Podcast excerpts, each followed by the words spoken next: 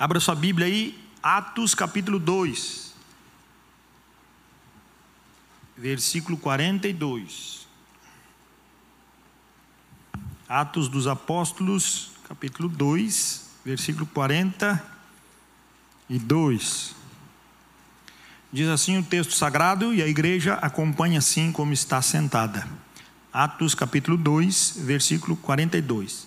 E perseveravam na doutrina dos apóstolos e na comunhão e no partir do pão e nas orações. Como vimos, irmãos, bem claro, principalmente hoje na EBD, quando nós falamos sobre a guarda do sábado, que a gente diz: "Ah, pastor, a guarda do sábado, o sábado foi trocado por um novo dia. Qual é o dia que foi trocado? Hoje. Né? Então, não é que há uma mudança, há uma simbiose, há uma qualificação, há uma interação para isso. Conforme a própria palavra diz: se hoje ouvires a voz do Espírito, não endureçais o vosso coração. Simples. Mas aí nós falamos também de manhã, irmão, não podemos esquecer, né, da Páscoa. Nós celebramos a Páscoa e ela continua no calendário. Não continua? Mas a Páscoa não é um momento de calendário. A Páscoa é a reunião da igreja. Ou seja, ela também caiu. A celebração, quando que a igreja celebrava a ressurreição de Cristo? A igreja contemporânea hoje celebra na Páscoa. É só na Páscoa que nós temos a semana que fala, né? Ó, oh, Jesus Cristo morreu, Jesus Cristo ressuscitou. É na Páscoa. O resto ninguém mais usa o público para falar de ressurreição. E parece que se falar de ressurreição está fora. Não, pastor, senhor não pode falar de ressurreição, não é Páscoa ainda. Creio, Yuri, recitou aqui o texto de, de, de como é que é? E, e, está sobre os seus ombros, o seu nome será maravilhoso. Não, esse texto não pode. Ele tem que ser para o Natal. Quem que falou essa besteira? Nós estamos agora usufruindo no reino eterno. Ou seja, a Páscoa, ela é sim parte do nosso calendário, mas a igreja primitiva, ela perseverava na doutrina dos apóstolos e na comunhão e no partir do pão e nas orações. A ação de tudo aquilo que Deus movimentava como igreja era verdadeiramente a celebração de uma Páscoa. Nós fomos libertos do cativeiro do pecado assim como o povo de Israel foi liberto da escravidão egípcia. Só que lá, eles chegaram no deserto e já quiseram o quê? Já quiseram fazer festa de novo. Já quiseram com o coração voltar para o Egito. Aqui nós estamos vendo que o texto sagrado traz para nós que eles não voltaram como o povo de Israel voltou para o Egito. Eles não voltaram com o coração para o mundo. E como é que eles conseguiram isso? Está o texto aí dizendo, 42, e perseveravam na doutrina. De quem? Dos apóstolos. Que é a doutrina nossa. Nós continuamos aí, irmão. Vamos abrir a Bíblia aí até o Apocalipse. Quem que deu esses escritos para nós? Ah, é o ressaltar das doutrinas apostólicas. A doutrina da igreja é apostólica. Estes viviam debaixo da doutrina apostólica. Então estavam em comunhão. Eles viviam esse culto de festa, de celebração a Deus e de libertação do escravidão do pecado. Eles já estavam usufruindo disso. A igreja usufruía disso. E por que, que eles começaram a se reunir no primeiro dia da semana? Porque era domingo? Não, é porque era o dia que nosso Senhor Jesus Cristo ressuscitou. Eles celebravam a ressurreição. A ressurreição é garantia de vida eterna. A ressurreição é garantia de que nós vivemos uma vida abençoada. Mas tu já viu o crente ter essa percepção? Crente parece estar sempre correndo atrás da bênção. O povo mais desabençoado do mundo é o crente. Olha, se tu está procurando a bênção, é sinal que tu não é abençoado, ou não é? Se tu busca a vitória, porque o crente também, a Fábio, nossa missionária lá que fala, o crente que vive atrás da vitória é porque ele é um perdedor. Ou não é? Eu estou fazendo confusão na minha cabeça aqui. O cara que busca aquilo que não tem é porque não tem. O cara que busca vitória é porque ele é um perdedor desgraçado, cara. E tu quer ver perdedor? Vai na igreja. Ora, Jesus não conquistou todas as coisas pelo poder da ressurreição e nos deu. É, pastor, mas eu quero uma casa nova, eu quero um carro, eu quero uma bicicleta, eu quero um chiclete. É isso que o ser humano. A vitória dele está em ter um celular novo. A vitória do crente hoje, ela é medíocre. Chegar a ofender o ouvido da gente.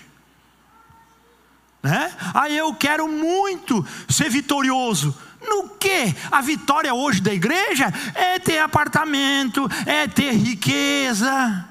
Você já viu alguém querer ser vitorioso com o joelho calejado de orar? Com a Bíblia aberta, dedicado à leitura da palavra? Você já viu alguém desejar isso para Deus? Você já ouviu? Já ouviu?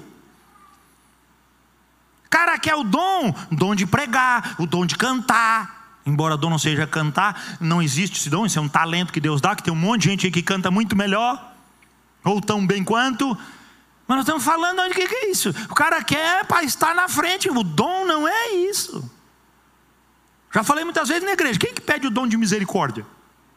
Por quê? Não, pastor, eu quero passar os meus dias, os meus horários de folga, num asilo, no hospital, num lugar onde as pessoas não podem se limpar e eu tenho que limpar ela aonde elas vomitam eu vou limpar, porque eu tenho um coração misericordioso.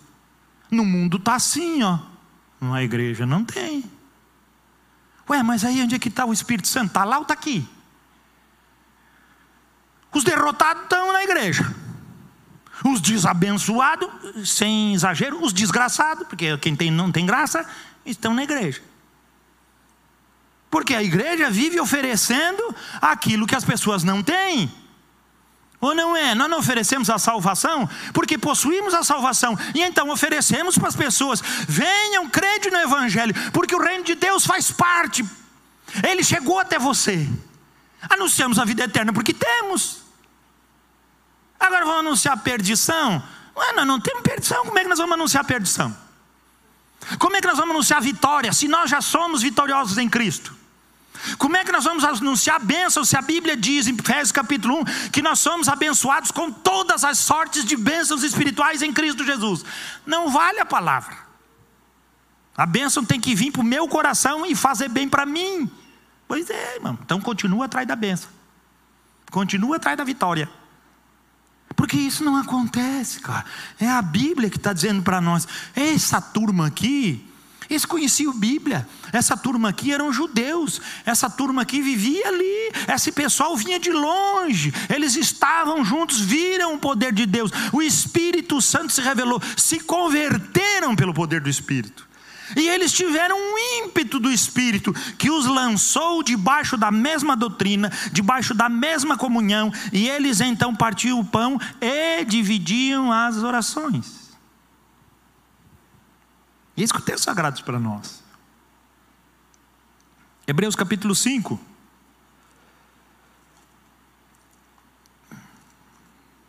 Ali é a igreja dos judeus, óbvio, então vamos para a igreja dos hebreus. Não é muito diferente. Hebreus 5, versículo 6. Ou, oh, perdão, versículo 11. Ele está manifestando, se você olhar do 1 ao 10, ele está manifestando que Cristo é o sublime, ele é o rei que não vem de uma genealogia ou uma descendência humana, ele é segundo a ordem de Melquisedeque, que é eterno, que não tem dias a serem contados. Você entende? Ele está dizendo, é sublime esse homem. E aí ele chega para a igreja, a igreja ainda continuava desejando o quê? As mesmas coisas que o povo judeu queria lá atrás. Que aparecesse um rei que desse para eles o livramento de Roma. Ainda continuava orando isso. Cara, veio Jesus, apresentou o reino que não tem fim, se cumpriu as promessas. Eles sabiam das promessas e que elas tinham se cumprido em Cristo. E eles ficavam esperando Jesus voltar pela segunda vez para colocar o povo hebreu em evidência. Dando um terrinha para eles. E a coisa esquisita, cara. Vem a eternidade e eles dizem: Não, veio a eternidade, se cumpriu. Mas e a terra E o pedacinho aqui da Palestina não vai vir para nós? Não, se Deus deu a vida eterna, Palestina. 1945, 46, não existia Israel. 1948, em dois dias lá, Oswaldo Aranha presidindo a ONU, fez lá a chamada. No primeiro dia não ia ter muito voto, no segundo ele viu que dava, foi lá, pum, ganhou. Estabeleceu Israel. Onze países árabes cercaram, cercaram a, a, a Israel, porque ele essa, é, é, é, eles estão ao redor de Israel, declararam guerra e ela se defendeu deles, conseguindo a sua liberdade, porque Deus esteve com aquele povo. Deus nunca esquece, irmão. Mas ficaram dois mil anos andando no vento. Por quê? Porque aqui ainda estava com isso no coração. Mas tem muito crente assim também, com coisas no coração, e reivindicações por direitos dos quais já tem a bênção de Deus, vida eterna, consciência para isso. Olha lá que ele diz, versículo 11. A esse respeito, temos muitas coisas que dizer e difíceis de explicar. Por que, que se tornou difícil de explicar? Oh, quando a coisa é difícil de explicar, não é que ela não é compreensível, é porque o coração se endureceu, ele não quer se dobrar, ele quer ganhar aquilo mesmo. Ele tem aquele desejo, é isso que eu quero. Né? Ele diz: Porquanto vos tendes tornado tardios em ouvir. É aquela coisa de escola, cara. O cara está no segundo ano. Aí vai fazer lá uma equação logarítmica. Aí o professor está ensinando para ele e diz: E quanto é 3 vezes 6? E 3 vezes 6, 3 vezes 6. Cara, tu está no segundo ano no primeiro ano do segundo grau, tu não sabe a tabuada, ele, ah, mas o professor deixava eu usar a calculadora, é, é, não vai para frente. Se tu for fazer uma equação desse tamanho, com calculadora, não vai sair. Na minha época fazia na ponta do lápis. Hoje já deve ter liberado calculadora, porque são tudo burro mesmo, não adianta. Nenhum professor vai gastar tempo ensinando quem não tem, quem tem orelha grande. Não adianta. Você não, não, pode pegar, pode pegar a calculadora. Na minha época, a calculadora eu usava para fazer conta de, de, de, de prédio, quase de engenharia. Hoje, as crianças no segundo, na quinta série, sexta série já estão usando calculadora. E depois diz que nós é que somos atrasados. Não sabe nem o princípio do que leva eles a calcular alguma coisa. Não tem percepção de nada, porque se torna tardio e depois que chega lá, tu vai chegar um piá de 18 anos e vai ficar em casa. Senta aí, meu filho. Recita a tabuada de 8. 8 vezes 1, 8, 8, 8. E não combina, cara. Combina? Combina com criança até pequenininha. Criança de 7, 8, 9 anos. 10, 11, 12 anos. Você que decora a tabuada. Você que ensina a conjugação de verbo. É, pô, que tá velho, cara. É o que ele está dizendo aqui, ó. Depois que o pepino entortou, você sabe aquele ditado, por, aquele ditado popular? Não adianta botar escora. Depois que o pepino está velho, não adianta botar a escorinha do lado, ele vai continuar torto do mesmo jeito. É isso que ele está dizendo. Cara, agora ficou difícil de arrumar. Nós na mecânica falávamos que depois que você fez um, uma construção, um revenido que deixa a parte externa dura e dentro mole, depois que está pronto, você quer, não, mas esse material eu tenho que fazer ele duro inteiro. Não tem mais como. Acabou o material. Você não pode mais botar ele de novo na forja para joga fora e pega outro. Você tem que fazer um tratamento que seja ele transformado de dentro para fora. Isso é uma realidade, não. Aqui, por que, que não? Tinha uma dureza, mas dentro estavam lá nas mesmas paixões, nos mesmos desejos. Aí se tornaram tardios, ficou torto o negócio. Como é que vai arrumar? Aí ele diz: dá para arrumar, mas é difícil.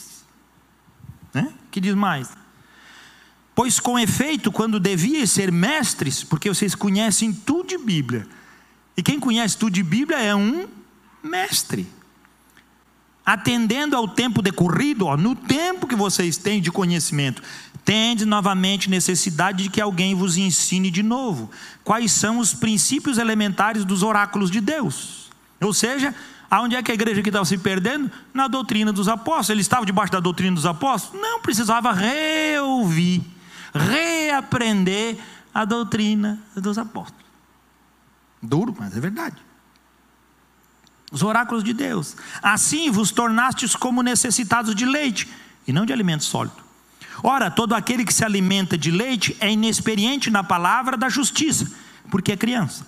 Mas o alimento sólido é para os adultos, para aqueles que pela prática têm as suas faculdades exercitadas para discernir não somente o bem, como também o mal. Por isso, pondo de parte os princípios elementares da doutrina de Cristo, deixemos-nos levar para o que é perfeito, não lançando de novo a base do arrependimento de obras mortas e da fé em Deus, como o judeu queria fazer.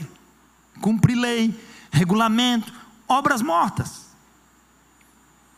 Dois, e o ensino de batismos, da imposição de mãos, da ressurreição dos mortos e do juízo eterno. Isso faremos se Deus permitir. O cara quer falar sobre uma coisa, enquanto que a prática dele é de criança. Adianta você conversar com um filho que quer fazer uma coisa grande, mas a discussão, a palavra dele é pequenininha? Não adianta, ele não vai alcançar. Não adianta chegar para um filho e dizer, meu filho, eu tenho uma prestação de 5 mil. Se a mesada que tu dá para ele é 10 reais por mês. E ele vai olhar, meu Deus, pai, como é que tu pode pagar isso? Aí tu diz, não, meu filho, mas o pai trabalha. Ele diz, não, mas aí eu vou ter que morrer trabalhando para ganhar 5 mil. Porque a cabeça dele é de criança. Ele está fazendo um orçamento e está guardando dinheiro para gastar no final do mês 10 reais. Ele não está fazendo negócio para 5 mil, a cabeça dele não alcança. E se der 5 mil para ele, ele contrata alguém para te matar, porque é muito dinheiro. E louco para isso tem aí a vontade. Porque ele não sabe administrar. Não adianta, irmãos. Quem é o doido que vai dar para um filho, está aqui, 10 mil reais. Você tem 5 anos, administra. Pega 10 mil e joga fora. Não tem serventia nenhuma. Ele não tem capacidade nenhuma. Ele vai ser enganado, vai ser ludibriado, ele vai jogar é, é, dinheiro fora, ele vai comprar em doce. Ele não tem prioridade, ele não sabe o que fazer com aquilo. É isso que a Bíblia está dizendo. Não adianta querer fazer coisa quando a capacidade da pessoa não chega no nível. É disso que nós precisamos compreender. E isso sim é o que faz com que todo o envolvimento nosso traga uma realidade para nós podermos confirmar isso pela obra, manifestação e direção de Deus, que são tratamento junto. Né? João capítulo 14. Jesus vai usar essa referência da unidade, da justiça, de quem ele é, manifestando uma perfeita unidade. Com quem? Vamos ler. João 14, versículo 1. Quantos que vocês conhecem? Que você chega e diz assim: Não, mas nós pregamos o Evangelho, você não quer ouvir mais de Jesus? Você não quer ouvir mais isso, quer ouvir aquilo? A pessoa olha para ti assim: Não, mas eu creio em Deus. Quanto que diz que crê em Deus? Todo mundo que a gente encontra crê em Deus. Eu, pelo menos, não conheço ninguém que não crê em Deus. Você conhece alguém que não, não crê em Deus? Ah, pastor, tem ateu. Ateu é só da boca para fora, rapaz. A hora que a Covid pegar, a febre chegar a 39, ele, oh meu Deus, me ajuda. Isso aí, uma dor de barriga bem dada, cura ateu na hora. Na hora que o cara estivesse esvaindo no vaso, ele se agarra e, Senhor, tem misericórdia. Se tu existe, dá um ar. É, mas olha, meu Deus do céu, não precisava. Vai ficar em mais uma meia hora. Ela vomita também, só para ver o que, que sobra. É, é, isso aí é construção filosófica e bobagem humana. Agora, se tu chegar para como não, eu creio em Deus. E essa pessoa crê em Deus? Aí a gente acredita. Por isso que eu estou dizendo, a gente acredita em tudo que o homem fala, mas não acredita no que a Bíblia diz. A pessoa que diz que acredita em Deus e não acredita em Cristo, Jesus diz, não acredita em Deus. Jesus fala várias vezes: quem vê a mim, vê o Pai. Quem crê em mim, crê naquele que me enviou. O mundo todo odeia quem? Deus? Não. Mas Jesus tu não pode falar. Se tu falar Jesus, Salvador, dá problema. Dá problema na escola, dá problema no serviço, dá problema para tudo. Onde você fala que Jesus está na frente, dá dificuldade. Fecha as portas, você é um radical, você não serve. Mas todos eles dizem que creem em Deus. Não é realidade. Mas Jesus está dizendo aqui, ó, 14, 1. Não se turbe o vosso coração, não deixe o vosso coração tornar-se endurecido e nebuloso. Sabe o que é? Se esconder em si, essa é a perfeita tradução. Não deixe o seu coração se tornar um coração que se envolve pelos teus sentimentos. Bem? Que o sentimento, ele pode ser bom hoje, mas pode ser ruim daqui a pouco. Então não deixe o teu coração ser guiado por sentimento. Ele diz: não turbe, não deixe o seu coração. Sabe o que é, é turbe? A mesma raiz a gente pode usar daquela questão do tá água bem limpinha. Aí tu tá morto de sede, aí tu chega lá no, no, no meio do mato, subindo é que é o, o pico da pedra. Acabou a água, tu, tá, chega, tu chega lá no, no riachinho em cima, tá morrendo de sede. Aí quando tu vai beber, vem um amigo teu e passa por dentro da água. Tchoc, tchoc, tchoc, tchoc. Aí a água que estava limpinha fica como? Oh, cara, não vou poder mais beber. Ah, desculpa, foi mal. É isso que é turbar. Deixou aquela água que tu tá com gosto de tudo. O que, que ele está dizendo? Aquieta o coração. Repousa em Deus. Descansa no Senhor. E aí Jesus diz: não fica incomodando e nem torne dificuldade ou traga dificuldade para ti daquilo que não é uma dificuldade para você. O que, é que os discípulos podiam fazer para mudar a história de Jesus e para a cruz? Nada, então por que vocês estão preocupados? É isso que Jesus está dizendo, porque eles veriam o que aconteceria, e Jesus já está dizendo o quê? Que eles ficariam com o coração como?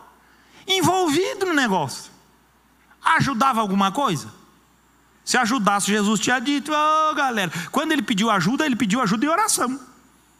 Aí eles estavam o quê? Queriam dormir. Mas Deus é assim, ele pede oração, a gente dorme. Ele diz para a gente não turbar o coração. Aí que a gente fica nervoso, ansioso. Aí o batimento cardíaco dá um desmaio, aí acontece tudo. Mas está aqui na Bíblia, irmão. É simples tem nada complicado. Não se turbe o vosso coração. E aí, por quê? Credes em Deus, vocês creem em Deus. Crede também em mim. E Jesus está preparando eles para dizer que ele está indo para o Calvário. Ele avisa Pedro, se nós olharmos o versículo 13, ele está dizendo: Ó oh, Pedro, tu vai me negar, ó oh, Pedro, a coisa vai acontecer. Ele está ali preparando a turma. Né? Está dizendo para eles: não vão ficar preocupados com coisa que você não pode resolver. Mas o que, que Jesus vai falar para eles, irmão? oh, vocês fiquem tranquilos, vai demorar um tempo, e depois. Olha o que, que Jesus está falando, versículo 2: Na casa de meu pai há muitas moradas. Se assim não for, eu vou-lhe teria dito, pois vou preparar lugar. E quando eu for e vos preparar lugar, voltarei e vós receberei para mim mesmo.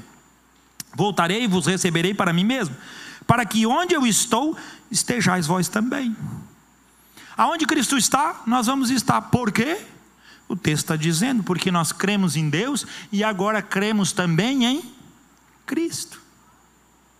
Crer em Deus não muda a tua vida. Vou repetir. Crer em Deus não muda a tua vida. Crer em Deus e crer em Jesus muda a tua vida.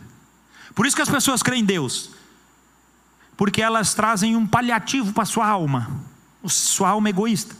Mas creem em Jesus, elas sabem que Jesus confronta, precisa mudar, precisa amadurecer, precisa ficar calmo no tempo da guerra, precisa ficar relax no tempo da dificuldade. E aí, é muito difícil. A pessoa não quer.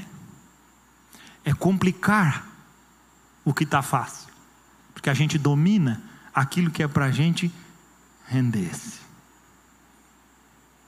E ele diz: 4. E vós sabeis o caminho para onde eu vou. Disse-lhe Tomé: Senhor, não sabemos por onde vais. Como saber o caminho? Quem está mentindo? Tomé ou Jesus? Jesus está falando que caminho até agora? Você está vendo como às vezes é difícil te ensinar? Jesus está falando de vida eterna. Ó, oh, eu vou para a casa do meu pai. Ó, oh, a casa está preparada. Então eu vou ser recebido por ele. E depois, quando eu for recebido por ele, eu vou voltar, vou pegar vocês e vou levar vocês para morar comigo. E onde eu estiver, vocês vão estar comigo. Vocês entendem? É para esse lugar que eu vou. É isso que Jesus está dizendo. Aí Tomé diz o quê? Nós não sabemos, Senhor, que lugar que o Senhor vai. Assim, tem crente. Que vem na igreja e diz assim: vamos para o céu. Ele diz: não, pastor, eu sou muito novo para ir para o céu. Não, meu filho, pode ser na idade que Deus te chamar, mas você tem que estar com o coração pronto para ir para o céu todo o tempo.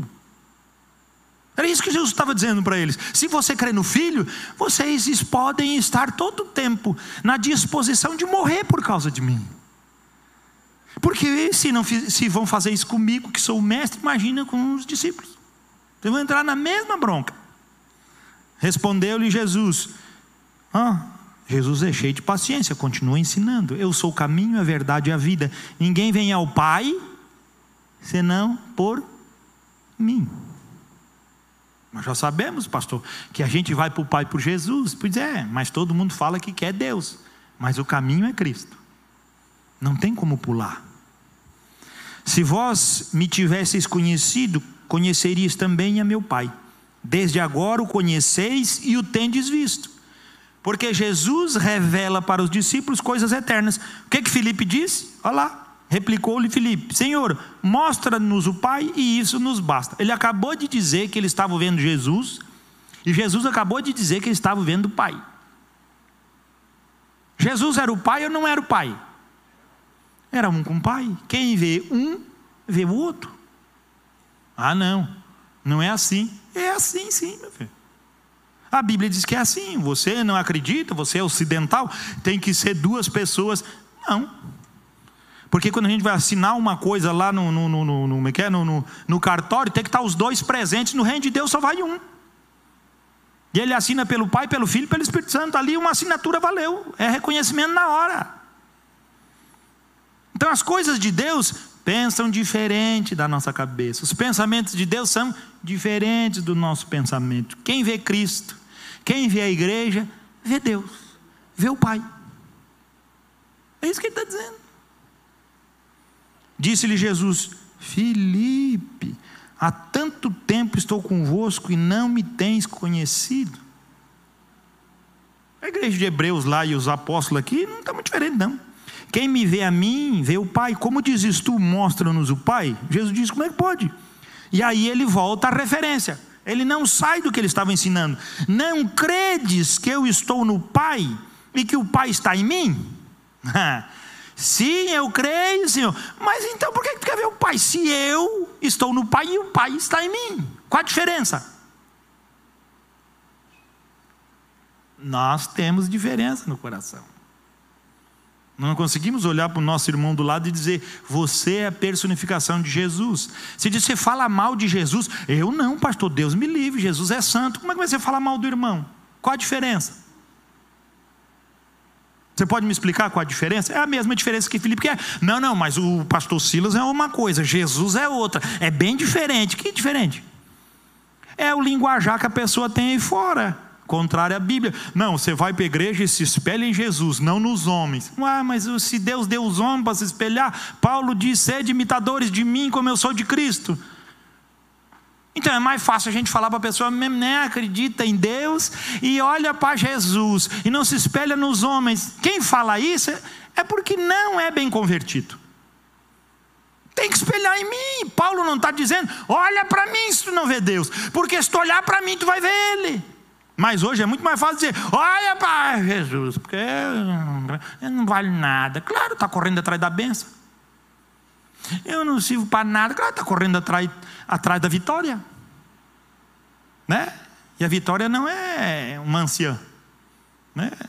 Fica correndo atrás. Não perde tempo com isso, cara. Você está vendo? Porque a expressão do que se ensina na igreja corrobora pelos ditados que a igreja diz. Onde é que está na Bíblia que é para você espelhar em Jesus e não se espelhar na igreja? Aonde que está isso na Bíblia? Se você achar, me ajuda, gente. Eu quero crescer com você, preciso ser repreendido nisso. Esses ditados que dizem e que enchem a boca dos crentes, olha para Jesus, mas não olha para mim. Isso é ditado de mentiroso. É ditado de derrotado, é ditado de quem não é salvo, é ditado de quem não quer ser e não pode ser. Como eu sempre preguei, ninguém pode dar aquilo que não tem. Mas você tem o direito, tem a semana toda aí. Procura na Bíblia onde está dizendo: olha para Jesus. Os apóstolos diziam: olha para Jesus. Não, mas olha que eles pregavam, eles estavam pregando porque eles estavam envolvidos com a mensagem que eles pregavam.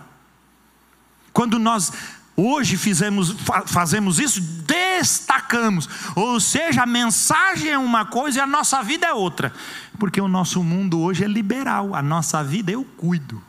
Enquanto a Bíblia diz que a minha vida, quem cuida é meu irmão. Mas hoje na igreja, o irmão não quer cuidar da sua vida para ser um alicerce, um esteio para você. Ele quer saber das novidades. Nós precisamos ver isso. Precisamos entrar. Nós temos pouca Bíblia, acreditamos muito em bobagem. E muito pouco no que a Bíblia está dizendo. E aí nós escutamos aí os crentes de fora falar isso, a gente vê os escândalos. Quando a gente vê os escândalos da igreja, a Bíblia diz o quê?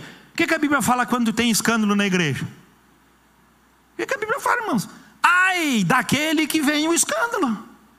Melhor lhe seria que ele amarrasse uma pedra de moinho. Você sabe que é uma pedra de moinho? Mais ou menos desse tamanho aqui, ó eu nesse meu, da cadeira, cadeira lá. E aí vai botando o trigo, vai botando o milho, vai botando os grãos ali, a cevada, e ele vai batendo pedra com pedra. E no miolinho aquilo vai correndo lá para dentro, vai caindo farinha.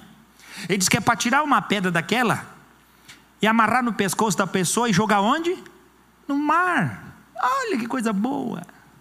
Viu com quem, é, quem faz o escândalo na igreja? Mas nós fizemos isso, irmão. É, pastor, cada um vai prestar a sua conta diante de Deus.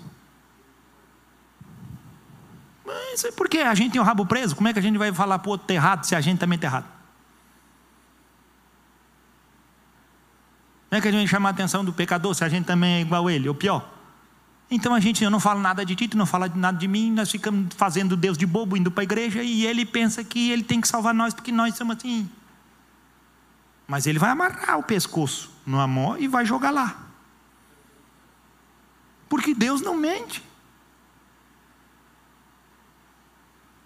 Hã? O que é que Jesus falou a respeito de Judas?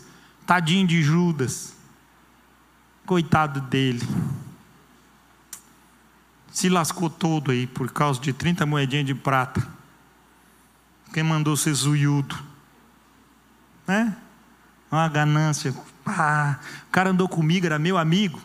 Pá, mas se lascou todo. O que, que Jesus disse? As Escrituras já falavam. Esse é o filho da perdição melhor que ele fosse morto antes de nascer no mundo, do que nascer e receber a sentença que ele recebeu sobre a sua cabeça. Se quer levar as coisas de Deus a sério, leva, irmão. Não quer levar as coisas de Deus a sério? Não leva. Agora saiba que existe Deus sempre agindo na melhor das ações para transformar nossa vida, para acordar nós. Não é de qualquer jeito que serve a Deus, não. Não é de qualquer jeito dentro daquilo que nós imaginamos. Nossa convivência com Deus e a resposta para o mundo, dentro daquilo que tratamos com as nossas emoções, assim como Jesus está falando lá. Crede que eu sou um com o Pai. Pronto, então a nossa referência para o mundo é Cristo, porque ele se tornou um homem igual a nós, perfeito, sem pecado. Enquanto a gente fala isso, o mundo fica doido. Por que, que, o mundo fica doido? E quer dizer que Jesus tinha amante com a Maria Madalena, que Jesus era casado, que Jesus foi para o Egito aprender é, hum, levitação, aquela bobajada tudo. Jesus foi para a Índia, Jesus foi para o raio que o parta. Porque tem que botar Jesus no nível de um homem pecador que vive procurando subterfúgios e não descansa na graça de Deus. E quando fala que Jesus não entrava em nenhum desse negócio, porque o texto sagrado do Antigo Testamento dizia que ele ficaria oculto, ele seria um homem escondido. E no tempo de aparecer, então ele se manifestaria, assim como seu arauto. João Batista some. Daqui a pouco aparece ele lá no deserto, pregando. Há um redivum lá, uma bagunça que ninguém entende o que está acontecendo. O pai dele fica mudo, a mãe dele é, é uma senhorinha que já está estéreo, não pode ter filho, fica grávida, ganha filho, todo mundo diz isso é obra de Deus. E aí daqui a pouco, pum, some. E o João Batista é criado no deserto, some de tudo. Daqui a pouco aparece lá no deserto ele pregando.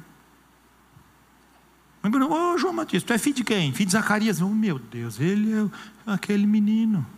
Aquele que Deus prometeu, aquilo que ele falou. Oh, as palavras aí. Tu acha que não sabiam disso? Muitos souberam e foram atrás de João. Porque ele era o profeta que se levantou naquele tempo para anunciar que ele era o que preparava o caminho do Messias. E quando ele olha Jesus vindo para ele, ele chama os discípulos dele e diz: Olha, eis aí o Cordeiro de Deus que tira o pecado do mundo. A ele segui, ele é maior do que eu. E antes de mim, ele era mais velho que Jesus. Ele diz: Antes de mim, ele já era. Porque ele sempre existiu. Imagina a turma, cara, é ele. Essa é a glória. 2 Coríntios 6, 10.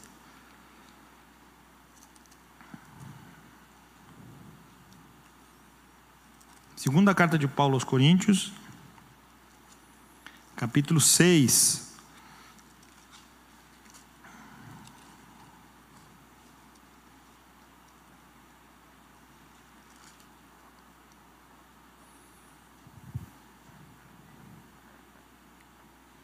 Versículo 10 diz assim: entristecidos, mas sempre alegres, pobres, mas enriquecendo a muitos, nada tendo, mas possuindo tudo. Olha a mente, isso é a mente espiritual. Não é uma loucura. Como é que tu entende isso? Entristecido.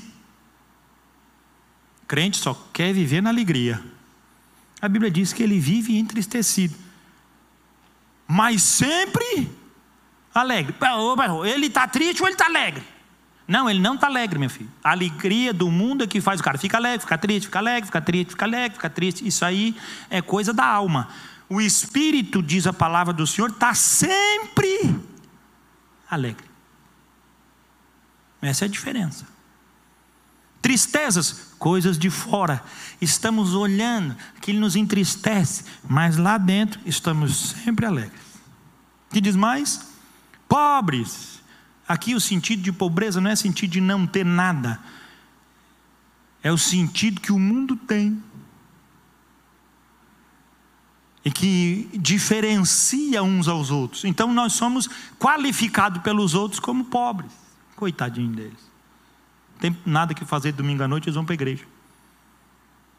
Esse povo está lascado. Coitado deles. Um estágio de miséria. Mas somos o que? Diz a Bíblia? Aqueles que enriquecem os outros. Uma loucura, cara. Para o mundo, nós somos pobres coitados. Mas nós somos o que enriquecemos os outros. Aqui é posse apenas. Está falando, nós temos alegria, enquanto estamos vivendo num mundo de tristeza. Que diz mais? Possuímos o quê? Nada. Mas, da mesma forma que nada temos, possuímos o quê? Tudo. Mas o que, ele quer dizer com isso, irmãos? Olha lá. Versículo, capítulo 6, versículo 1. E agora nós vamos compreender bem isso.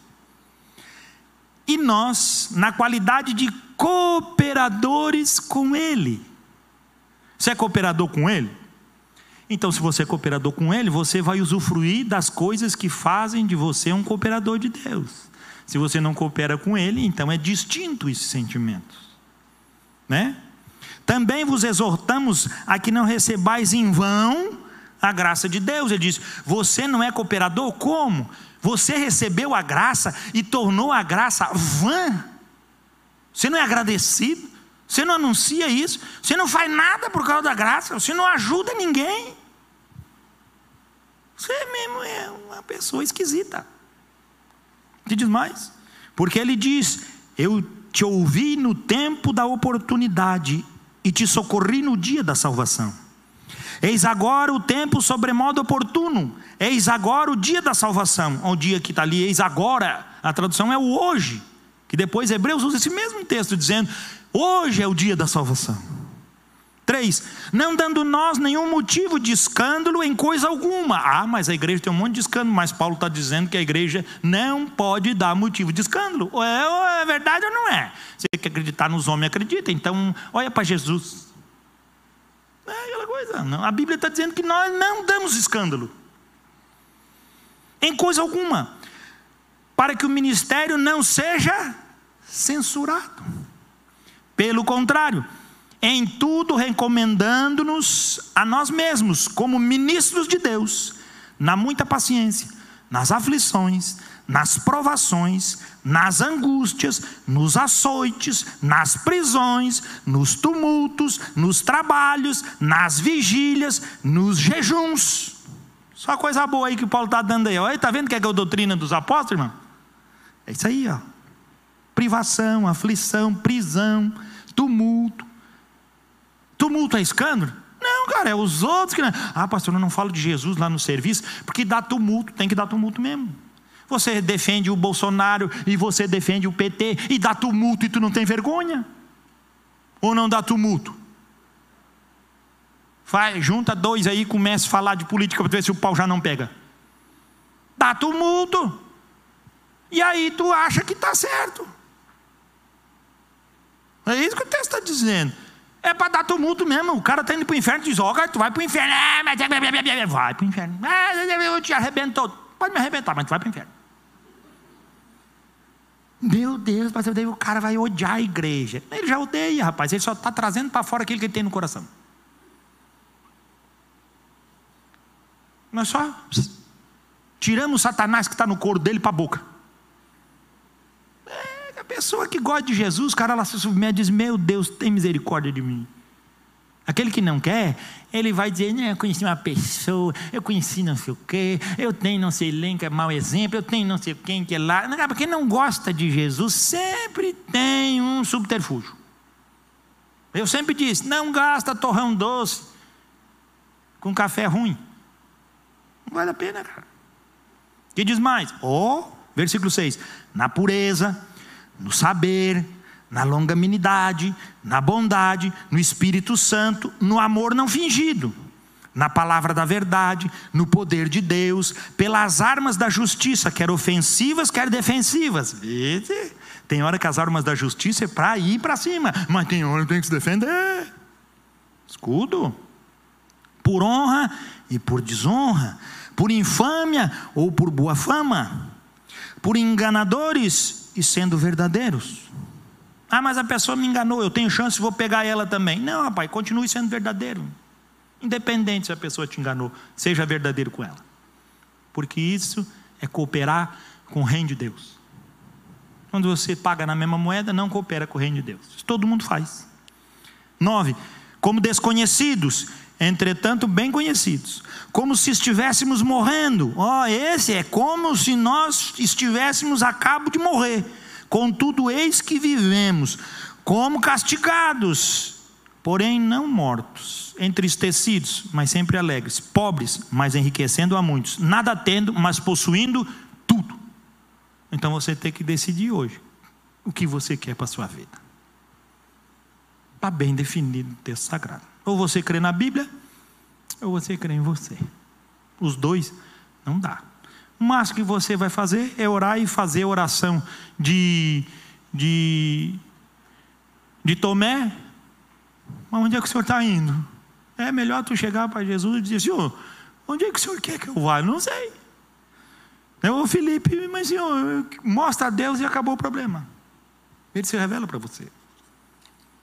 Deus é bom demais. Né? Deus é bom demais. Deus é bom demais. Todas as vezes que o busquei em temor, meu coração compungido, sempre Ele se apresentou. Deus ama os que o buscam. Ele escuta a oração nossa. Isso é uma benção. Deus já nos fez recebedores de todas as coisas que emanam da eternidade para a eternidade. E nós caminhamos para ela. Pastor, mas é tão difícil, tudo é tão longe, tudo está na eternidade.